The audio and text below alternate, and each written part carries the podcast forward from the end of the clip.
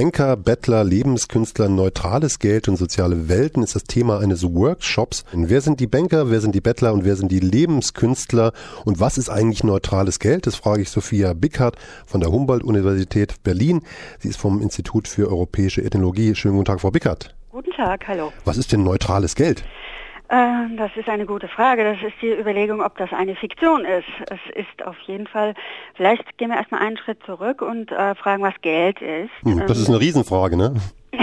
ja klar. Gehen wir davon aus, dass Geld äh, mindestens vier Funktionen zugeschrieben werden, nämlich einmal die Funktion Tauschmittel zu sein, die Funktion Wertmaßstab zu sein, das heißt die Möglichkeit einzuräumen, sozusagen Äpfel mit Birnen überhaupt vergleichen zu können, nämlich über eine Zahl, die denen jeweils beigemessen wird. Geld ist eine Recheneinheit und Geld ist ein Wertaufbewahrungsmittel.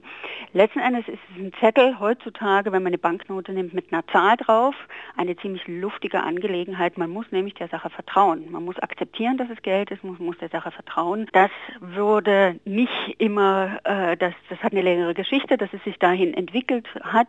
Das wird dieses Vertrauen und die Akzeptanz wird durch Institutionen wie zum Beispiel eine Zentralbank jetzt äh, gewährleistet ähm, und ist insofern eine luftige Angelegenheit, als ja seit 1971 der Goldstandard aufgehoben wurde. Ja, nach, nach, nach Bretton Woods ist es nicht mal mit Gold gedeckt, da kann ich nicht mal meine Dollar gegen Gold eintauschen und, und oftmals ist es ja nicht mal mehr Zettel auf einem äh, oder Zahlen auf einem Zettel, sondern nur noch Nullen und Einsen im Computer. Das Geld ist ja sowas von virtuell geworden. Ja. Ich gebe, ich gebe eine Zahl ein in eine Taste nach einer vorherigen Vereinbarung, vielleicht sogar, äh, dass ein Vertrag abgeschlossen ist und damit kann ich Geld entstehen lassen. Das hat natürlich eine Geschichte und in dem Workshop gehe ich auf die Geschichte des Geldes auch ein. Ich beziehe mich da vor allem auf den Text, den Mire Kenavi äh, dazu verfasst hat. Der ist auch frei im Internet zugänglich, Geschichte des Geldes. Da ist es interessant, eben nicht nur die phänomenologische Ebene zu sehen, das heißt zu sehen, gut, Geld war mal Pelze oder Muscheln, oder etwas, das man da getauscht hat, ähm, bis hin jetzt zu dem sogenannten Fiat Money, also das jetzt äh, nicht mehr substanziell ähm, fundiert ist, ähm, sondern zu gucken, inwiefern hat sich das entwickelt. Geld äh, war selbst mal eine Ware, hat dann eigentlich eher mehr einen wahren Wert angenommen und seinen wahren Charakter sukzessive verloren in der in Gestalt der Münze und drückt im Grunde genommen nur noch einen Wert aus. Daran gekoppelt ist die Entwicklung auch von Krediten, äh, dass sich also der Kredit, äh, zu, dass er so einen systematischen Stellenwert innerhalb dieses Geldsystems einnehmen konnte. Und daran gekoppelt ist auch die Rolle des Staates in einer Geldökonomie. Äh, Sie müssen wissen, zum Beispiel die Einführung der Münze wird geschätzt ungefähr 700 bis 600 vor Christus, vor unserer Zeit. Das geschah im griechischen Insel, im griechischen Kontext, in dem der König oder ich sage es mal verallgemeinert der Staat die Söldner ausgezahlt hat. Damit hat man Geld im Umlauf gebracht. Er hat umgekehrt Steuerzahlungen als Geldzahlungen akzeptiert. Auf diese Weise hat der König so eine Art Geldkreislauf ähm, überhaupt erstmal geschaffen. Und das hat wirtschaftliches Leben natürlich sehr äh, vorangebracht, also das, was wir heute mit heutigen Begriffen Investitionen nennen und so weiter und so fort. Damals war aber eben auch noch die Geldherstellung beim König. Das hat sich dann später geändert, ähm, als im 13., und 14. Jahrhundert sowas wie Produktionskrisen im Selberbergbau eintraten und die Geldherstellung, wir würden auch wieder mit heutigen Worten sagen, privatisiert wurde, insofern als äh, der König die Münzrechte verpfändete mhm. an äh, Patrizier letzten Endes. Damit entstand das Problem der Verschuldung. Deshalb sage ich, also wir sprechen Aha. über, äh, wenn wir über die Geschichte des Geldes sprechen, sprechen wir auch über die Geschichte von, von Kredit und damit auch Verschuldung und eben auch Staatsverschuldung. Nun ist ja Geld noch mehr. Geld äh, scheint mir ja auch fetisch zu sein, Statussymbol und wie Sie gesagt haben, Aufbewahrung von Wert, der ständig sich ändert.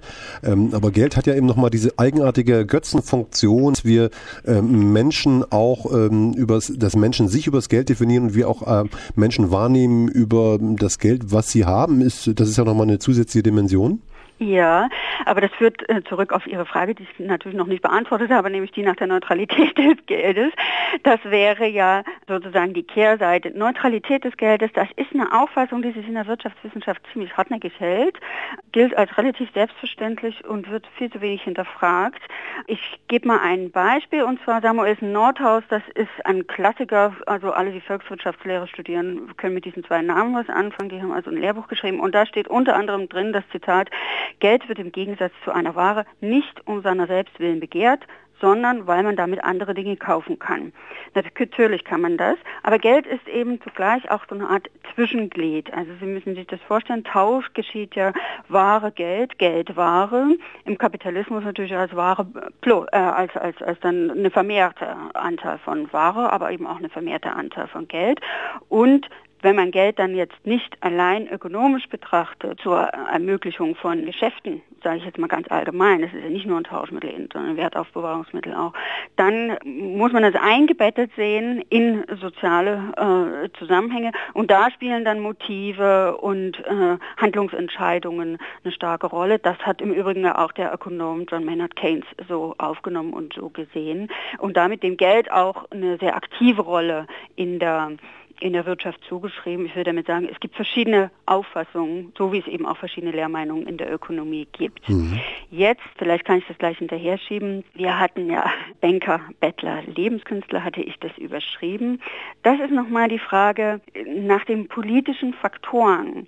Wie kommt es im Grunde genommen, politische Faktoren, Struktur, äh, Faktoren soziale Kontexte, kulturelle Implikationen, also wie wird Geld letzten Endes äh, bewertet, wie wird Geld interpretiert, wie wird Geld gesehen, sicher auch in Abhängigkeit vom Vermögen, das heißt von der Zahl, von, von, von der Menge an Geld, äh, die mir zur Verfügung steht. Und da spielt ja auch wiederum eine Rolle der, die Auffassung vom sogenannten Sachzwang des Geldes. Und die Frage, wie kann sich sowas eigentlich in den, in den Köpfen verankern? Das brachte mich damals eben zu der Frage, ist Geld eigentlich neutral? Und ist es so, dass mit dieser Auffassung von der Neutralität des Geldes nicht genau diese kulturellen Faktoren oder sozialen und politischen Faktoren unsichtbar gemacht werden, um diesen Deutungen dann von Geld, also dass es eben sehr stark mit Status verbunden ist und äh, letzten Endes eine, eine Ungleichheit herstellt und damit ja auch gerechtfertigt werden kann dass es diesen, diesen Deutungen sozusagen Geltungskraft verschafft, ohne dass die explizit als diese Deutungen bezeichnet werden. Das hört sich jetzt wahrscheinlich komplizierter an. Mhm. Also wenn ich Sie richtig verstehe als Nichtökonom, dann äh, interpretieren Sie das so, dass Geld niemals neutral sein kann und immer eine soziale Komponente hat, äh, eine Statuskomponente und eben sich als Medium verselbstständigt hat, äh, nicht nur ökonomisch, sondern auch kulturell und sozial? Genau, in diese Richtung geht das, ganz genau, ja. Das heißt, was Aber das funktioniert eben sehr gut, indem man jetzt nicht irgendwie, wie wir zu DDR-Zeiten hatten, wir eine feste Ideologie oder wie auch immer, sondern es kommt eben schleichend daher, gerade über diese Auffassung, dass Geld neutral ist.